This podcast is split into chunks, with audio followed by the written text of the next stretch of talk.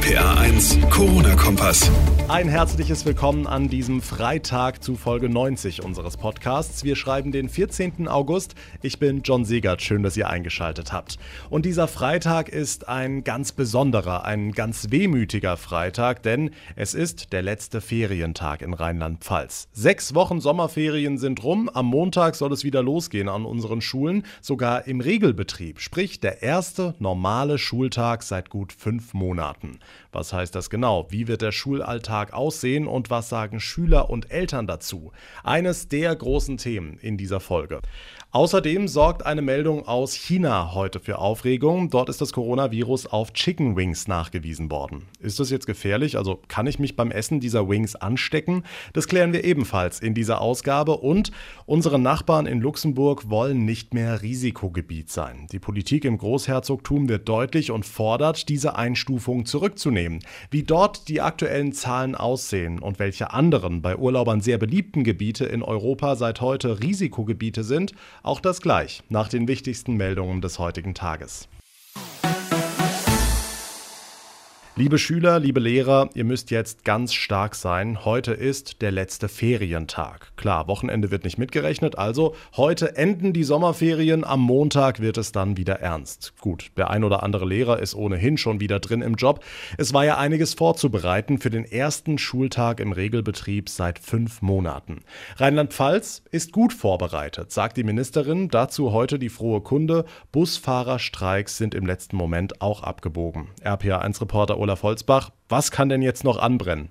Naja, denkbar wäre, was wir auch in anderen Bundesländern schon gesehen haben, dass Schulen wieder zumachen müssen, kaum dass sie auf sind. Corona und alle Begleiterscheinungen, es ist eben nicht dieser übliche erste Tag nach den Ferien. Wenn wieder alle gleichzeitig sind, dann wird es mit dem Abstand ziemlich gar nicht mehr funktionieren, denke ich. Bei uns hat es auch vor den Sommerferien eigentlich schon richtig gut geklappt. Ich mache mir da jetzt keine großen Sorgen. Es wäre eigentlich toll, wenn es wieder eine zweite Welle geben würde. Also ich freue mich natürlich wieder, dass ich die Freunde alle wieder sehe. Es gab so viele Lockerungen, da habe ich manchmal so das das Gefühl, dass keiner mehr an Corona denkt. Schüler aus Mainz mit gemischten Gefühlen und in der Tat, dass bis zu den Herbstferien alles im Regelbetrieb läuft, ist längst nicht ausgemacht. Bildungsministerin Stefanie Hubich. Wir fahren auf Sicht. Wir müssen für alle drei Möglichkeiten planen. Also für den Regelbetrieb, sage ich mal, unter Corona, die Abwechslung von Präsenz und von Fernunterricht und auch für die Möglichkeit, dass Schulen aufgrund eines aktuellen äh, Geschehens äh, beschlossen werden müssen. Für all diese drei ähm, Szenarien müssen Schulen vorausschauen, planen. So gut sie eben können. Verbände und Opposition meckern, es fehle an einem digitalen Lernkonzept und an Lehrern sowieso. Auf der anderen Seite die Zuversicht der Praxis.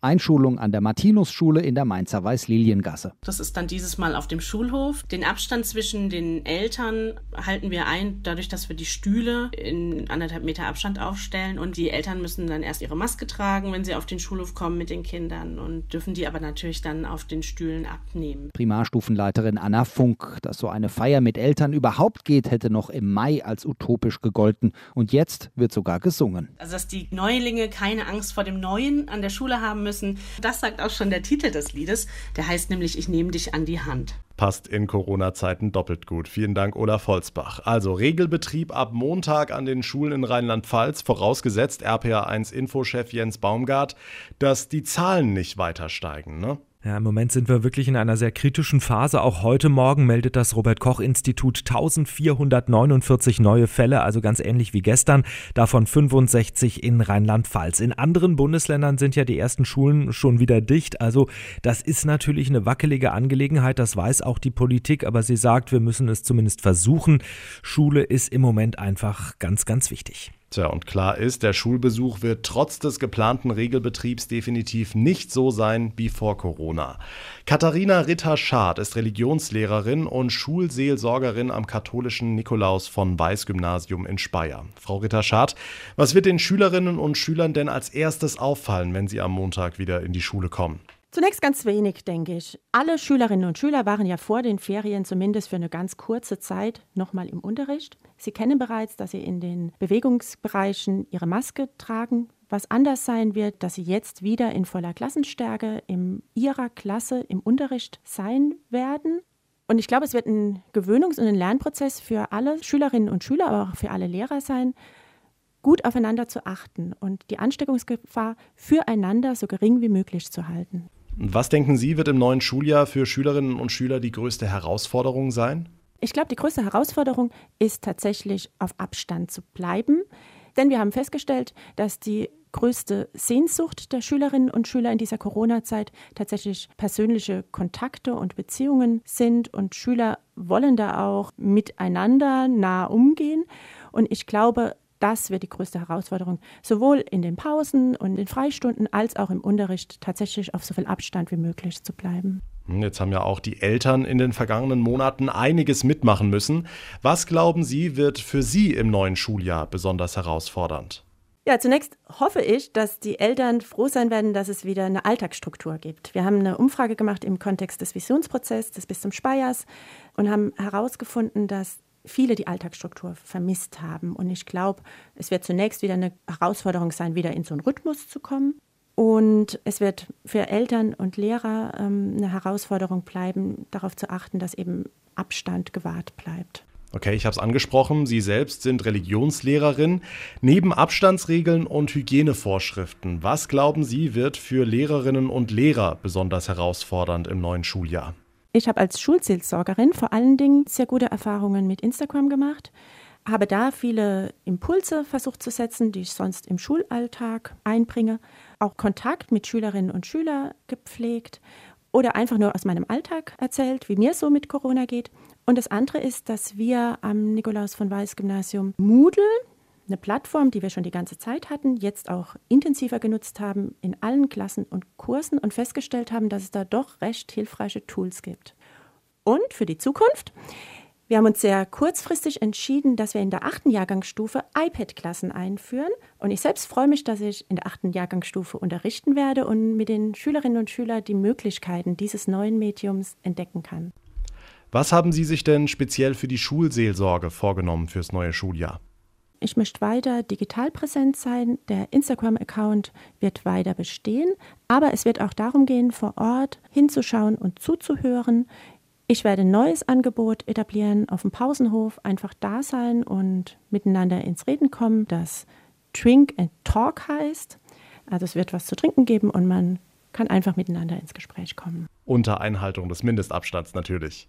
Auf Getränkekisten, die man flexibel dem Abstand anpassen kann.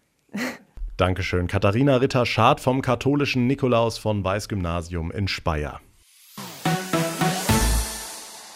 Es ist der Super-GAU für Zehntausende Menschen, die jetzt gerade im Urlaub sind. Die Behörden haben heute einige beliebte europäische Regionen zu Risikogebieten erklärt, darunter auch die liebste Urlaubsinsel der Deutschen, Mallorca. Bis zuletzt hatten die Länder gehofft, dass diese Maßnahme irgendwie verhindert werden könnte, aber Susi Kimmel aus den RPA1 Nachrichten, mit Blick auf die Infektionszahlen gab es am Ende keine andere Wahl, ne? Ja, und das zu einer Zeit, in der diese Touristenhochburgen rappelvoll sind. Das Robert-Koch-Institut hat Spanien wieder zum Risikogebiet erklärt, darunter auch die Balearen, also Mallorca, Ibiza, Menorca und Formentera. Hintergrund sind die steigenden Infektionszahlen in Spanien. Zuletzt meldeten die Gesundheitsbehörden 2935 neue Corona-Fälle innerhalb von nur 24 Stunden. Auch unsere Nachbarn in Frankreich mussten aufgrund steigender Infektionszahlen aktiv werden. Deshalb wurde auch Paris zum Risikogebiet erklärt, weil auch dort in den vergangenen vergangenen Wochen mehr und mehr Fälle gemeldet wurden. Das gleiche gilt auch übrigens für das Departement Bouches-du-Rhône bei Marseille. Dieser Erlass gibt den lokalen Behörden die Möglichkeit, den Personenverkehr einzuschränken, sowie den Zugang zum ÖPNV, zu Flugreisen und zu öffentlichen Gebäuden. Außerdem können touristische Hotspots wie der Eiffelturm oder der Louvre spontan geschlossen werden. Hm, werfen wir an der Stelle mal einen Blick zu unseren Nachbarn in Luxemburg. Die müssen schon seit Wochen mit dieser Einstufung als Risikogebiet klarkommen. Aber so langsam ist die Geduld im Großherzogtum zu Ende. Genau, der luxemburgische Außenminister Asselborn hat jetzt nochmal ganz deutlich betont, es gebe keine Grundlage mehr, dass Luxemburg als Risikogebiet eingestuft wird. Nach den neuesten Zahlen seien die Infektionen im Großherzogtum rückläufig, so Asselborn. Darum erwarte er, dass diese Einstufung und die damit zusammenhängende Test- und Quarantänevorschrift sowie die Reisewarnung schnellstmöglich aufgehoben werden. Das Robert-Koch-Institut hatte Luxemburg vor gut einem Monat zum Corona-Risikogebiet erklärt, nachdem es die Schwelle von 50 Neuinfektionen pro 100.000 Einwohner in innerhalb von sieben Tagen deutlich überschritten hatte. Seit der vergangenen Woche hat Rheinland-Pfalz deshalb eine Corona-Teststation für Heimkehrer an der A64 eingerichtet. Die Infos von Susi Kimmel, vielen Dank. So, euch ist es vielleicht aufgefallen, vor allem wenn ihr gerade Hunger habt, der hat doch irgendwas am Anfang von Chicken Wings gesagt, oder? Genau, ihr habt nicht falsch gehört, allerdings nicht ganz so lecker. Es geht nämlich um verunreinigte Chicken Wings und damit verbunden die Frage, kann man sich anstecken über Lebensmittel? Nochmal RPA1 Infochef Jens Baumgart, wie schaut's aus? Da haben wir schon mal ausführlich drüber gesprochen vor ein paar Monaten. Aktueller Fall aus China. Dort wurden Chicken Wings importiert aus Brasilien. Wir wissen, Brasilien extrem viele Corona-Fälle. Und auf diesen Chicken Wings wurde tatsächlich das Coronavirus gefunden, zumindest Spuren des Virus. Die Meldung ging natürlich ruckzuck durch die Medien, aber Experten, die geben jetzt Entwarnung. Das klingt natürlich alles sehr unappetitlich, aber gefährlich ist es nach allem, was wir wissen, nicht. Denn diese Viren können auf Lebensmitteln einfach nicht lange überleben. Es gibt wirklich keinen einzigen Fall, von dem man weiß, dass sich jemand auf diesem Weg angesteckt hat. Also keine Angst vor Chicken Wings, da könnt ihr am Wochenende richtig reinhauen. Dankeschön, Jens Baumgart. Und das war's für heute. Folge 90 unseres Podcasts neigt sich damit dem Ende zu. Wenn ihr immer auf dem Laufenden bleiben wollt, dann könnt ihr unseren RPA1 Corona Kompass ganz einfach abonnieren und ich würde mich sehr über eine Bewertung freuen, zum Beispiel bei iTunes. Mein Name ist John Segert. Ich bedanke mich ganz herzlich fürs Zuhören, wünsche euch ein wunderschönes Wochenende. Bis Montag alles Gute und vor allem bleibt gesund. Der RPA1 Corona Kompass. Kompass.